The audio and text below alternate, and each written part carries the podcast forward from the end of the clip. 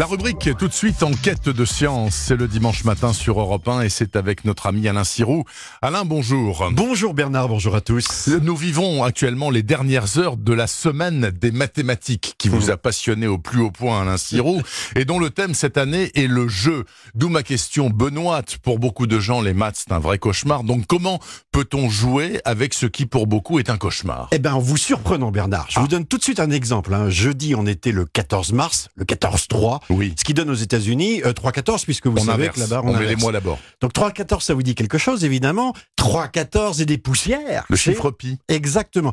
Et jeudi, c'était donc la journée mondiale du nombre pi, au cours de laquelle on a appris que 3-14 et des poussières, c'était beaucoup de poussières. On Mais dit oui. des décimales d'ailleurs. Hein. Ça s'arrête pas. Ça Ben non, on en compte aujourd'hui, grâce aux ordinateurs, plus de 10 000 milliards. 10 000 milliards de décimales après 3,14, Mm. c'est affreux. Mais c'est quoi pi et pourquoi ce nombre est-il si célèbre? Alors, parce, parce que pi est connu depuis Archimède et les géomètres anciens. Euh, pi, c'est un nombre qu'on pourrait qualifier de naturel. On le découvre au, au hasard d'un problème de bricolage ou, ou de jardinage, quand par exemple il s'agit de déterminer quelle est la longueur de la corde qu'il faut pour faire le tour d'un gros arbre? Absolument. Le ruban d'un chapeau, euh, les planches d'une barrique, la roue d'une charrette, un ballon de foot. Pi, vous le trouvez partout. Dès qu'il y a un cercle. Ah ben, quelle que soit la taille du cercle, le rapport de sa circonférence à son diamètre reste inchangé. Extraordinaire. Bah oui, ça lui donne un côté magique qui n'a pas échappé à ceux que les nombres faciles. Et dans ce domaine, on parle de calculateurs prodiges qui Mm. connaissent par cœur et peuvent réciter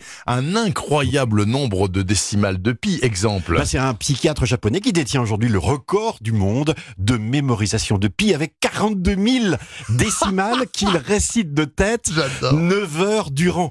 En fait, ce qui fascine euh, euh, dans cette histoire, c'est que c'est une série de nombres in- infinis. En fait, que dedans tout est possible. Euh, Pi, c'est ce que certains mathématiciens appellent un nombre univers. Oui. Une suite de chiffres avec une ligne, Bernard, sur laquelle existe votre date de naissance, votre adresse. Et plus fascinant encore, tous les livres que vous aimez, les opéras de Mozart, l'histoire, le film numérisé de votre vie.